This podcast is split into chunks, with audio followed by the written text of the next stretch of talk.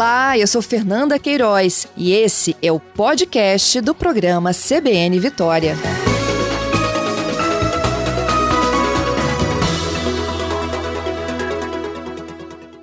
BD, bom dia. Bom dia, Patrícia. Bom dia, ouvinte. Bom, isso não é democracia, né, BD? Isso não é democracia, isso é crime. Isto são atos bárbaros que têm que ser punidos exemplarmente. É, as pessoas precisam aprender que alternância de poder e respeito às instituições fazem parte da essência do que é democracia. E liberdade de expressão, obviamente, é totalmente diferente do que nós vimos ontem. O que nós vimos ontem são vários crimes praticados por várias pessoas e que vão, com certeza, gerar agora, pelo que tudo foi já, inclusive, muito bem explicado pelo ministro da Justiça, vão ser devidamente apurados.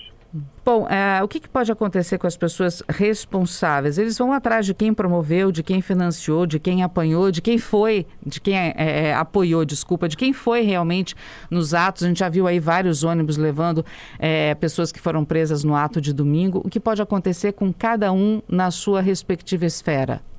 Exato. A, a, punição no direito penal ela é individual. Você vai ter que comprovar a atuação de cada uma dessas pessoas. Os próprios vídeos que elas fizeram já vai ajudar nessa identificação. Agora, evidentemente que não adianta pegar apenas os executores. Há um núcleo intelectual e há um núcleo que está financiando esse tipo de ato.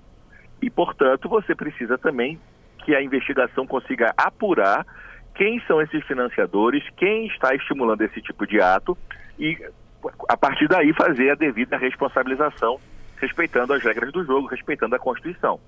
As apurações elas têm que englobar não apenas os executores, mas também os mandantes, aqueles que estavam financiando e as autoridades que dolosamente se omitiram na apuração, na, na, na necessidade de evitar o que aconteceu. Uhum. Porque o que aconteceu ontem viola, evidentemente, todos os direitos humanos. Não é racional que alguém ache que aquilo ali esteja correto. O prejuízo ao patrimônio público, prejuízo ao patrimônio histórico, vários documentos, é aquilo ali, tudo é dinheiro público que vai ter que ser gasto para reparar o que foi feito. Então, além da responsabilidade penal, é possível e necessário também uma responsabilidade civil dos envolvidos, com ah, indenizações para o que o Estado vai ter que arcar agora para recuperar a barbúdia que foi feita.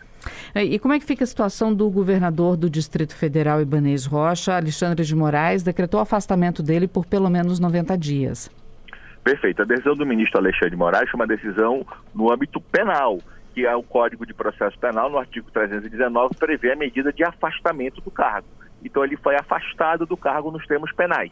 Independente dessa questão, é possível que haja abertura, evidentemente, se a, a questão política for assim entendida, de crime de responsabilidade e possível impeachment do governador.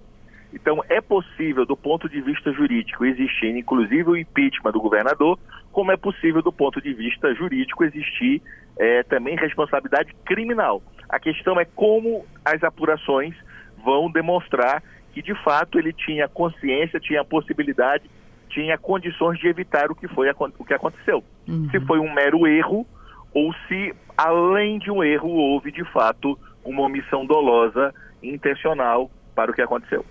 Bom, e aí é... só as apurações vão poder é, detalhar de fato é, que tipo de grau de responsabilidade ele, ele, ele, ele pode ter. Uhum. De acordo com o ministro da Justiça, em entrevista ontem, ele próprio avisou ao governador por escrito que não, tava, não ia dar certo o que aconteceu, de autorizar que os manifestantes chegassem até a Praça dos Três Poderes. Então, a, a discussão sobre que tipo, você não pode alegar desconhecimento. Agora, como é, nós vamos interpretar juridicamente essas questões, seja do ponto de vista do impeachment, seja do ponto de vista da responsabilidade penal, o decorrer das investigações que vão poder esclarecer. Atos antidemocráticos, muita gente chamando de golpistas, muita gente dizendo que os participantes são terroristas, muitos chamando também de bolsonaristas. Não, não importa o termo, mas se ficar comprovado o envolvimento de alguma forma do ex-presidente Jair Bolsonaro, que está lá nos Estados Unidos, o fato dele não estar no Brasil nesse domingo, com tudo o que aconteceu, isso vai servir de álibi de alguma forma, BD? Depende de como as provas é, sejam apuradas. Não há uma responsabilidade objetiva. Mas o fato é que não é o fato da pessoa estar em outro país que ela não possa atuar de algum modo interferindo na, na instigando, induzindo ou de algum modo justificando o que aconteceu. Foi lamentável, equivocado do ponto de vista jurídico o Twitter do ex-presidente de, de, simplesmente falar que aquilo ali já aconteceu antes no país. Não aconteceu, o Supremo Tribunal Federal nunca foi invadido da forma que aconteceu. Então nós não podemos misturar as estações. Né? Foi a primeira vez depois da, da redemocratização que está claramente aberto manifestações golpistas. O interesse ali é de caos, é de balbúrdia. Então nós precisamos que as pessoas sejam responsabilizadas. A democracia exige vigilância. O paradoxo da tolerância do Popper de ser tolerante com intolerante provoca esses limites.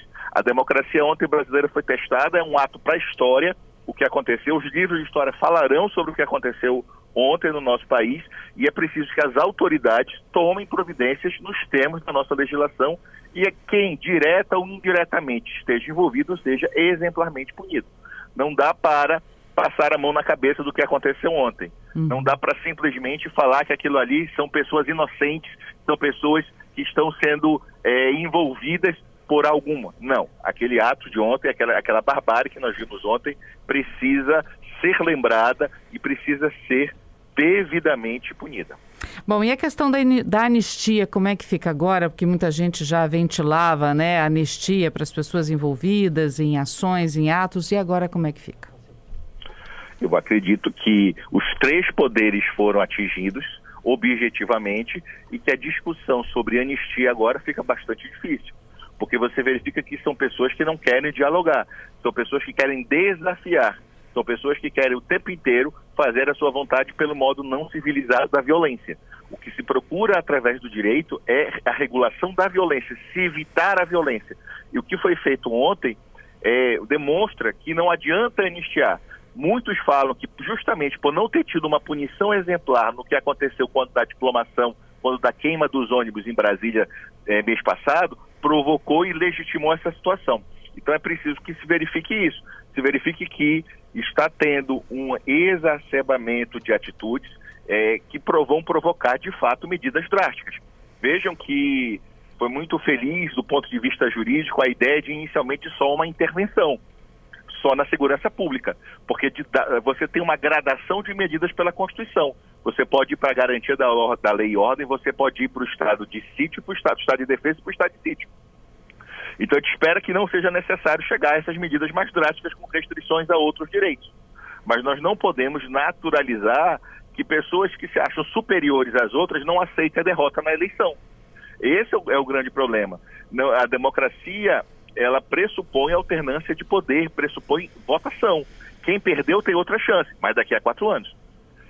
Então nós precisamos que isso seja, que essas pessoas compreendam isso, podem ser oposição, é legítimo ser oposição, toda unanimidade é burra, mas a oposição se faz dentro da regra do direito, dentro da legalidade. Não se faz oposição com violência. A violência, ela não está permitida na nossa Constituição. BD, muito obrigada, viu, por conversar conosco num dia fora do nosso comentário, mas para orientar e trazer mais clareza para os nossos ouvintes a respeito do que aconteceu nesse domingo e o que pode acontecer no futuro. Obrigada mais uma vez.